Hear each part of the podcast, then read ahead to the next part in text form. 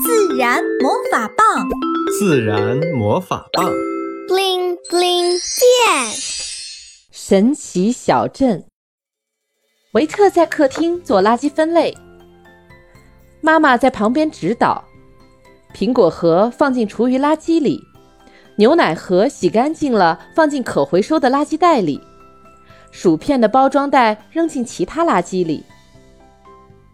维特一边做一边说：“好麻烦呀，干嘛要分这么细？”妈妈笑着说：“要是你去过神奇小镇，就不会这么说了。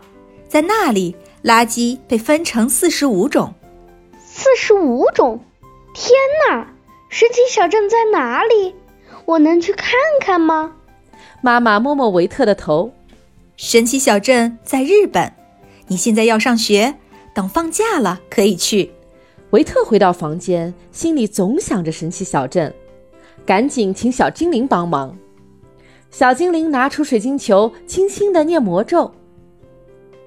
水晶球里出现了一个教室，里面坐着老人、孩子，还有叔叔阿姨们。奇怪的是，他们没有课本，那他们在学什么呢？小精灵解释说。这是小镇居民在学习垃圾分类，这里的垃圾分类比其他地方做的更细，所以大家必须学习才知道怎样做得好啊。妈妈刚才说他们垃圾要分四十五种，我现在分四种都觉得好累，他们是怎么做到的？他们以前也是把垃圾乱扔或焚烧，结果发现小镇的环境变得越来越差，他们就下定决心要做到零垃圾。零垃圾，听上去很挑战呢。是的，刚开始大家也像你一样很不习惯。小镇组织大家学习垃圾分类，慢慢的，大家分类越来越细，这样能利用的东西就越来越多了。水晶球里出现小镇居民在处理矿泉水瓶的画面。他们把瓶盖、贴纸、瓶身分别投放，有色和无色玻璃瓶也要分开。不过，最让维特感兴趣的是袜子。如果只有一只，属于可燃物；如果是一对儿，并且没有穿破，则属于旧衣料。真是太厉害了！没想到垃圾可以分得这么细。是的，小镇的垃圾回收利用率达到了百分之七十九，是其他地方的四倍多呢。维特不由得伸出大拇指。水晶球里出现一个店铺，看上去很普通。维特好奇地问：“这看上去没有什么特别的呀？”这店铺可不是常见的便利店。这是转转商店，小镇居民把自己闲置的东西放到这里，和其他人进行免费交换，这样就不会产生很多浪费了。太好了，我们家就有好多这样的东西，比如我穿不下的溜冰鞋，如果当做垃圾扔掉，真的好可惜。真希望我们这里也有转转商店。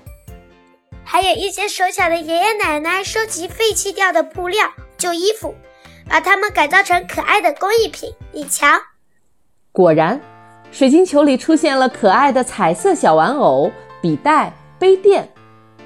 维特一边看一边赞叹：“真好看！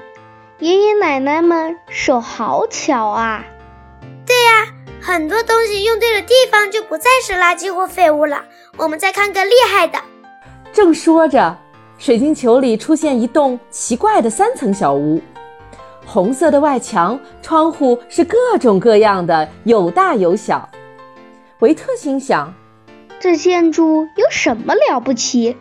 很普通啊，而且窗户也不统一，不好看。小精灵看出维特的想法，不要小瞧它哦。这房子可是全部由回收的废料打造的。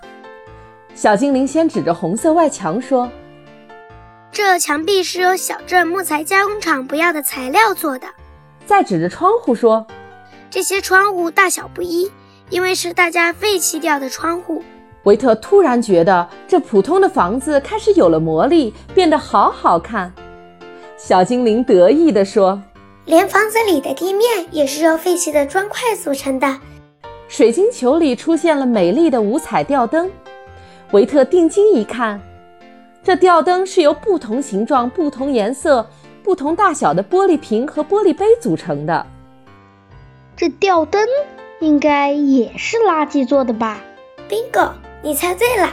你看，垃圾放对了地方，是不是很美呢？维特点点头，向往地说：“下次我也要收集好看的玻璃瓶、玻璃杯。”然后和爸爸一起动手，到时挂在客厅里，想想就很美呢。水晶球里慢慢出现了美丽的村庄、美丽的梯田、盛开的樱花、干净的道路。这肯定就是神奇小镇吧？是的，你喜欢吗？喜欢，太喜欢了。我想。我们大家都希望能住在一个这样的地方，一个没有垃圾的地方。小朋友，赶紧和爸爸妈妈一起探索这神奇小镇吧！和爸爸妈妈讨论一下，在我们的家里如何尽量减少垃圾呢？